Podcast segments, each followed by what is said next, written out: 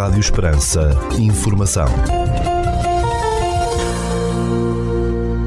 Seja bem-vindo ao primeiro bloco informativo do dia nos 97.5 FM. Estas são as notícias que marcam a atualidade nesta quinta-feira, dia 6 de outubro de 2022. Notícias de âmbito local. Inserido no Festival de Caminhadas Transalentejo como um dos 50 percursos pedestres disponíveis, o percurso de Amiera Alqueva, com o lago a seus pés, a realizar no dia 15 de outubro de 2022, é a oportunidade ideal para ver o Grande Lago de uma perspectiva diferente, aliando o património histórico das emblemáticas aldeias ribeirinhas de Amiera e Alqueva às maravilhosas paisagens alentejanas com toda a sua rica fauna e flora e ao exercício físico este percurso de 17 km vai levá-lo numa viagem no tempo por estradas de pastores, carreiros estreitos e montes antigos, sempre com as margens do Grande Lago a seus pés. O ponto de encontro para o início deste passeio, no dia 15 de outubro, é no cais fluvial de Amiera, pelas 9 horas da manhã. Notícias da região. A Câmara de Viana do Alentejo abriu o período para a apresentação de candidaturas à atribuição de bolsas de estudo aos alunos do Conselho que frequentam o ensino superior. Estas bolsas, indicou o município, avisam apoiar os alunos que frequentem cursos que confiram um grau de licenciatura, mestrado integrado ou mestrado e que comprovem ter dificuldades económicas e aproveitamento escolar. Segundo a Câmara Municipal de Viana do Alentejo, as bolsas, cujas candidaturas devem ser entregues até ao dia 30 de outubro, são suportadas integralmente pela autarquia e pagas em duas prestações.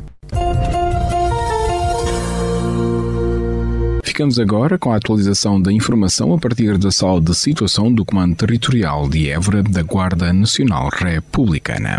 Bom dia, senhores ouvintes. Fala-vos o Sargento-Chefe Manuel Seabra, da Sala de Situação do Comando Territorial de Évora da Guarda Nacional Republicana, para vos informar acerca da atividade operacional desenvolvida no período de 4 e 5 de outubro de 2022. Na área de responsabilidade deste comando ocorreram 5 acidentes de viação, sendo 4 colisões e um atropelamento, dos quais resultaram um ferido leve e danos materiais. Registámos um incêndio agrícola na localidade de São Miguel de Machete, Conselho de Évora, tendo ardido no total cerca de 200 metros quadrados de pasto e silvas. No âmbito da criminalidade foram registadas oito ocorrências, sendo dois crimes contra as pessoas, dois crimes contra o património, dois crimes contra a vida em sociedade, um crime contra o Estado e um crime previsto em legislação avulsa. Foram ainda efetuadas duas detenções em flagrante delito pelo crime de condução em estado de embriaguez. No âmbito contra o ordem nacional, registámos 197 infrações à legislação rodoviária, duas à legislação ambiental e uma à legislação policial.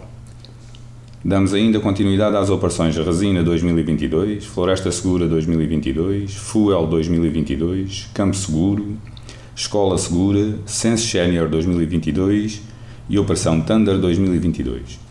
Por hoje é tudo. A sala de situação do Comando Territorial de Évora, restante efetivo desta unidade, deseja a todos os nossos ouvintes o resto de um bom dia. Rádio Esperança. Informação.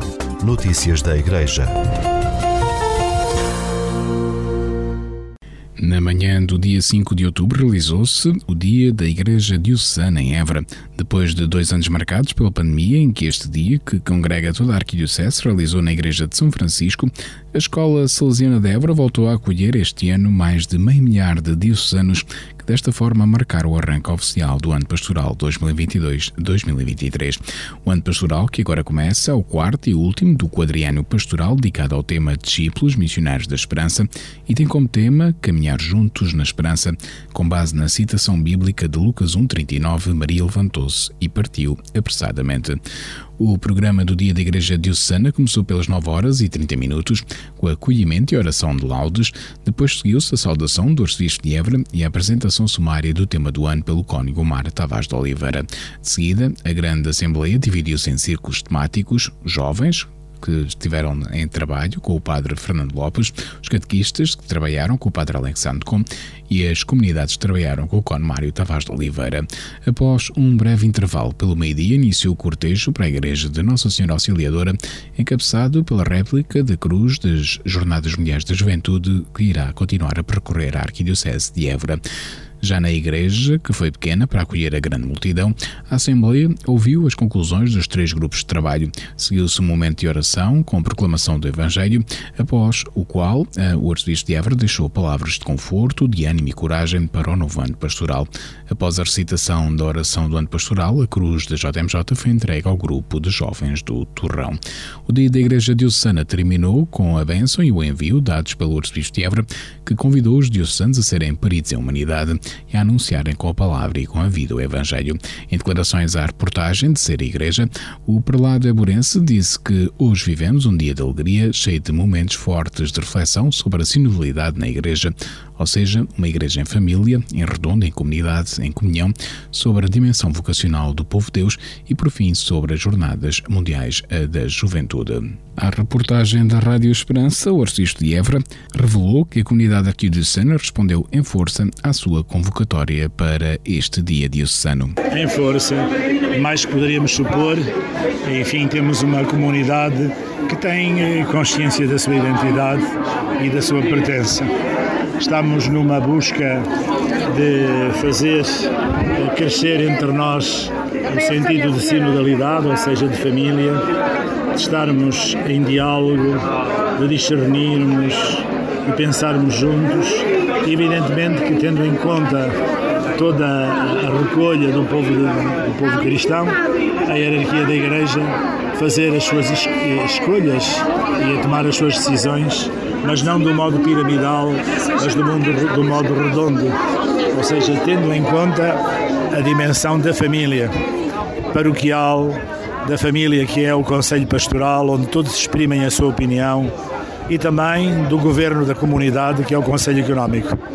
À luz disto, queremos trabalhar em dois grandes vetores: as Jornadas Mundiais da Juventude, que evidentemente são para nós uma prioridade, e depois eh, aquilo que para nós é uma descoberta, que todos somos vocacionados que a vocação não é alguma coisa restrita a padres, a freiras, a monjas, mas que a vocação é a missão que todos temos enquanto estamos vivos.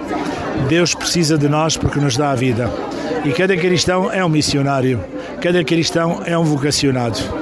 E é aí também que nós encontraremos depois a descoberta das vocações à, à missionação, à vida consagrada, à vida religiosa, à vida monástica à vida sacerdotal. Afinal, a vida que Deus me deu serve para quê? No meio do mundo que oferece tanta banalidade e futilidade, e num contexto em que sentimos uma sociedade em beco sem saída, parece que esta proposta pode ser um contributo válido, despretensioso.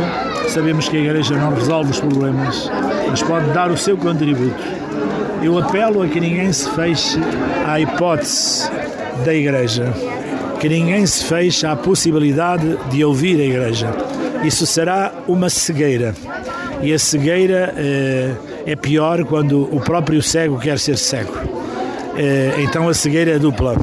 A Igreja, nos seus dois mil anos de humanismo, de história, de grande aprofundamento eh, teológico, filosófico, tem uma palavra a dizer nesta encruzilhada da história a que podemos chamar de facto é, uma mudança de era. A solução não está no individualismo, no narcisismo, no aumento que essas atitudes geram de violência. Não está numa pirâmide onde o poder global decide o futuro dos outros. Já não de forma democrática, mas através de representações muito distantes, como pode ser, por exemplo, o Parlamento Europeu. É importante voltarmos a compreender que o mundo pode ser diferente. O mundo tem que ser diferente. O mundo neste caminho não tem, de facto, uma saída. E a saída será o aumento da violência e será a destruição do planeta numa cegueira eh, contrária à ecologia. Teremos, portanto, que rever e que a Igreja seja ouvida na sua proposta, porque é uma proposta válida e é uma hipótese que a inteligência de uma sociedade não deve banir. O momento é tão grave que todos somos necessários. Não se tente mutilar a Igreja. Não se tente reduzir a Igreja a um bando de malfeitores. Ouça-se a Igreja, porque a Igreja é mestra de, e, e sábia em humanidade e tem uma experiência muito longa. Por isso foi esta consciência que daqui brotou e que nós assumimos. Com modéstia é este o nosso contributo. Queremos mudar o coração na fraternidade solidária para ajudar o mundo. Sem corações novos não há mundo diferente. Sem corações novos continuaremos na ganância, na corrupção e na violência. E é pelo coração que o mundo muda. E o coração tem necessidade de dimensão espiritual para se reencontrar, se rever, se refazer e se tornar primavera de esperança. Ficamos agora com a efeméride do dia.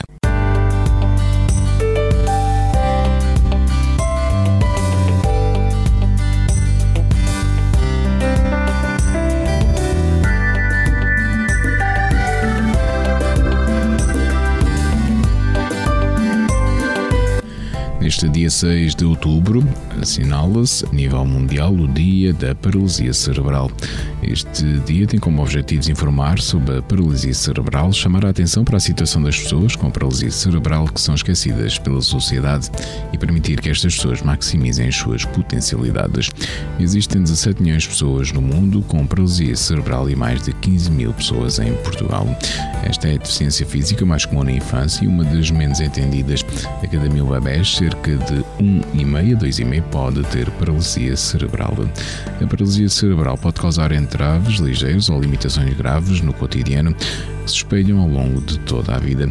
Muitas pessoas recebem terapias ineficazes e inúmeras famílias não têm acesso a informações básicas e a apoio, assim como muito pouco dinheiro é investido em pesquisa na paralisia cerebral. A participação em condição da pessoa com paralisia cerebral está dependente das oportunidades que o meio envolvente oferece, sendo este um fator fulcral para a qualidade de vida. Pode juntar-se à causa e à comunidade mundial do Dia Mundial de Paralisia Cerebral no site oficial da data que fornece material para a celebração deste dia.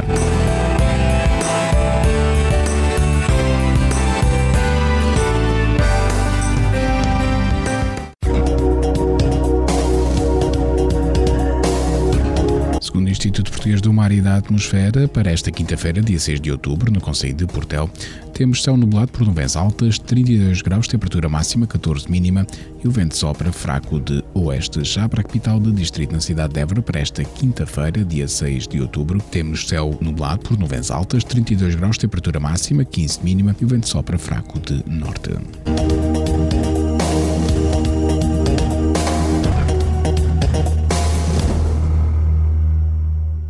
Este bloco informativo fica por aqui. Informação volta à antena dos 97.5 FM às 17 horas. Boa tarde.